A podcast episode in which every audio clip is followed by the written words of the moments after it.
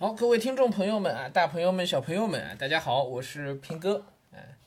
哎，今天倒是有一些好玩的可以聊一聊了啊，几件事儿啊，都是和读书有关的。哎，这今儿是干干正活了啊，干干正事儿了。我今儿有大半天都没去看手机，哎，果然心情大好，哎，瞬间就不焦虑了，是吧？嗯。呃，今天呢，这个做了一点这个学术上的一些继续的一些这个工作，也不能叫收尾啊，因为教育史这个事情，其实我是之前只是开了个头，是吧？哎，但除了这个之外呢，读了点别的书啊，一个是今天在给我们家闺女儿在读那个叫什么，写给孩子的《山海经》，哎，一整套，这书也不是我买的啊，孩子他妈买的，然后呢，给孩子一读呢，他特别喜欢。哎，我觉得这挺奇怪的。然后呢，我就看了一眼这个书，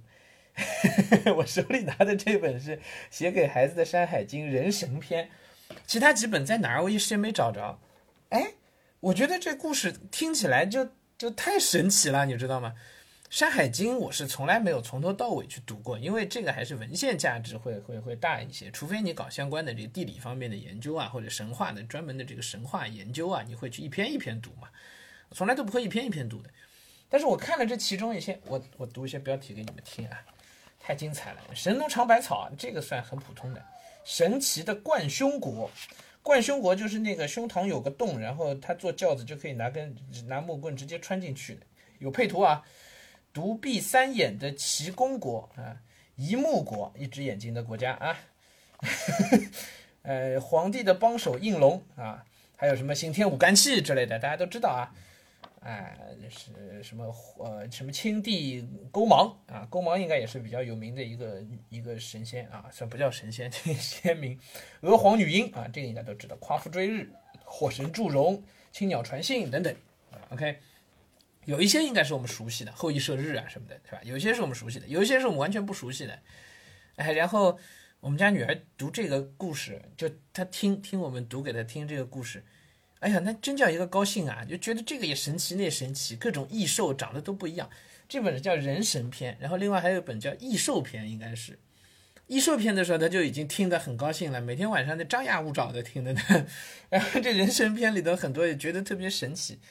我就突然想到，我小时候不也是嘛？就那个大人国、小人国，我就觉得这个神奇的不行了，是吧？《格雷夫游记》不也这么写的吗？对不对？哎，我就觉得这个有意思。于是今儿下午我专门找了，花了点时间，我去那个网上找了这个《山海经》，但是因为实在没办法，条件所限啊，只能网上找了找了《山海经》，往下读了一读。哎，确实神奇的故事还挺多的，跟我以前印象当中的《山海经》还真是不太一样。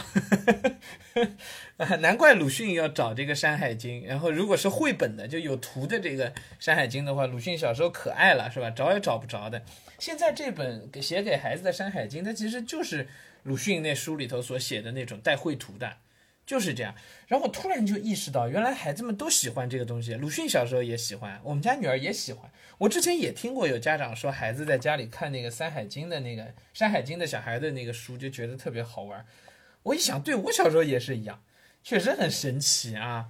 哎，这神话性的，这个就就一定得要有图。哎，有了图之后呢，再配上一些，如果还能有一些讲解，还能讲一些背景的话，那肯定很好玩啊。嗯，我想想就挺有意思的。这可能也可以以后有机会做个节目啊，不过这个倒是需要我再去研究一下，研究一下《山海经》啊，哎，这个今天算是发现新大陆了。我自己在《山海经》上读了点原文，说实话，读原文你不觉得特别好玩？对，因为那个确实很很晦涩，然后原文你每一个都要去查，这里边太大部分字都是都是不常用的字，其实，所以我读了稍微读了几篇，我自己觉得不是很友好。但是如果结合这个书，我还结合书里头，我看到一个什么，那个长长谷国，哎，我觉得那个那个简直都像现代人编的。长谷国就长腿特别长，之前还有个长臂国，手特别长。我觉得这应该都是我们现代人编的。我还回过头去找，还让我找着了，在网上原文里还真有，哎，说明这书也不是瞎编的啊，那还挺好，嗯。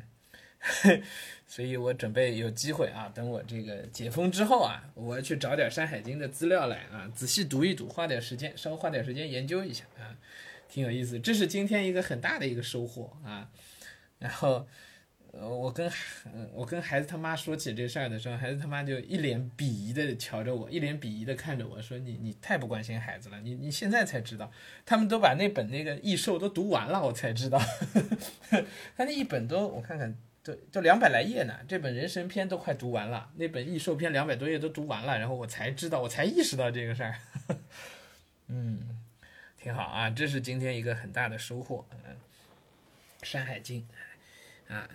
然后还有一个是，呃，我自己呢，今天就开始读了点这个，也不能算不务正业的书吧，其实还是，呃，石景谦的，但是呢，是一本就是，呃，说起来很有名，但在国内都买不到的一本书，就是《天安门》。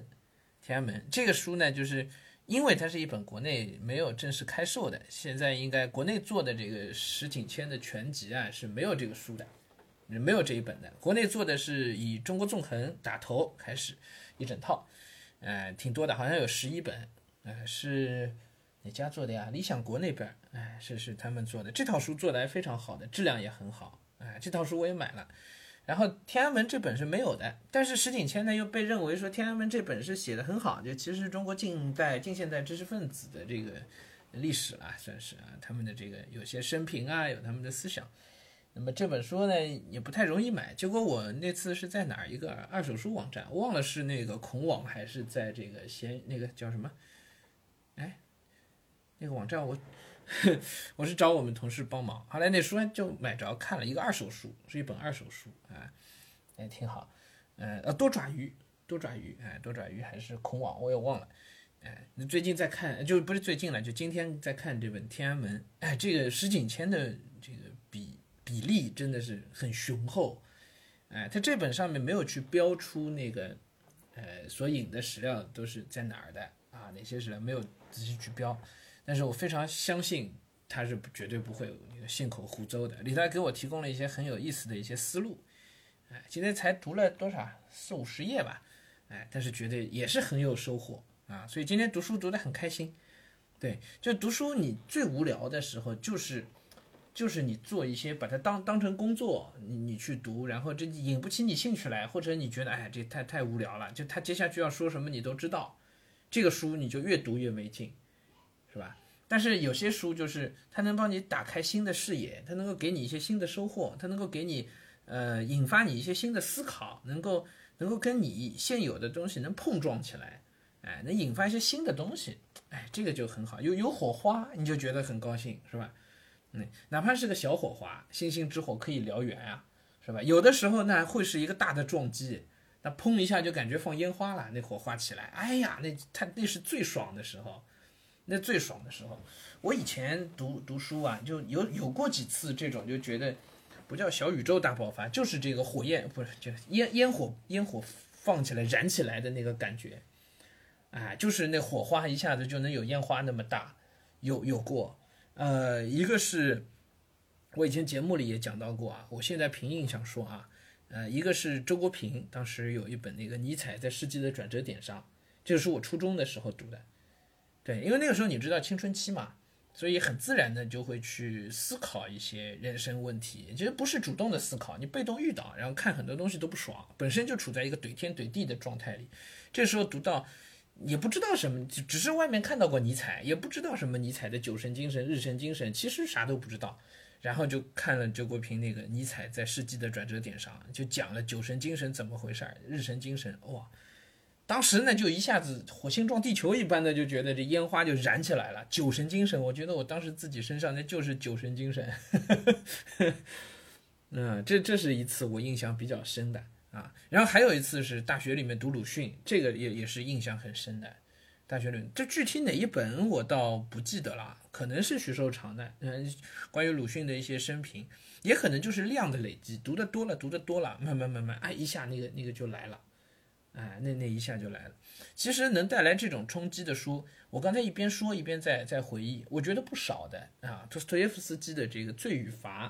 也给过我其实很大的冲击。啊，但也有一些书确实，我我读下来也就没什么感觉，可能这个是大部分，啊，什么那一大批世界名著，我其实都读过，但是让我谈，我都觉得没有太多感觉的，都没有，像高老头啊、欧尼格朗德啊，就整个这个人间喜剧》，我也读了不少本了，no feel，没有感觉，真的一点感觉都没有。然后包括像这个《巴黎圣母院》，《巴黎圣母院》其实算好的了，哎，《巴黎圣母院》算好的，像呃《安娜·卡列尼娜》，哎，我我其实对这个书不是太有感觉，哎，《复活》可能好好一点吧，也也不算，也不算太怎么样。也不算啊，就可能我对这些偏言情的都都 no feel 是吧？啊，没有这种再造人生观的这种啊这种巨大冲击的这种感觉啊，有这种巨大冲击感觉的还有什么呢？余英时的书，哎，余英时前辈啊，这个余余老先生，是与中国文化关于中国儒家的一些书啊，这个也是冲击非常非常大的书，哎，这也是。好了，别的就不多说什么了，一下就扯远了。哎，但反正读书读到这一步是属于，我觉得就是微醺，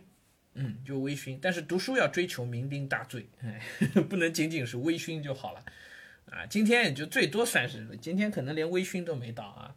今天那个《山海经》是看着女儿那么嗨，我倒是有点进入状态。然后《天安门》那本其实也就刚刚进入状态，嗯，没有仔细读下去呢啊，就各种事情，家里的一些事情就就给打扰了。嗯，今天我就准备把这本《天安门》仔细的后面就就就读下去。这个《天安门》这本书其实很早就知道，我印象中我以前还翻过，但哪儿翻的我不记得了，所以好像总有一点熟悉感，但是没印象了。但现在这次读，可能是因为自己又读了一些，最近也是前段时间都在读这个近代史嘛，所以也是因为可能有有有了一些基础，所以在碰撞起来的时候呢，就会比较有感觉啊，可能也是这个原因吧。好，别的就不跟大家多说什么了啊。呃，今天晚上还要再翻翻读库，哎，那你状态对了之后，就就开始觉得读书的这种快乐的感觉又找回来了，是吧？我前段时间被这个教育史和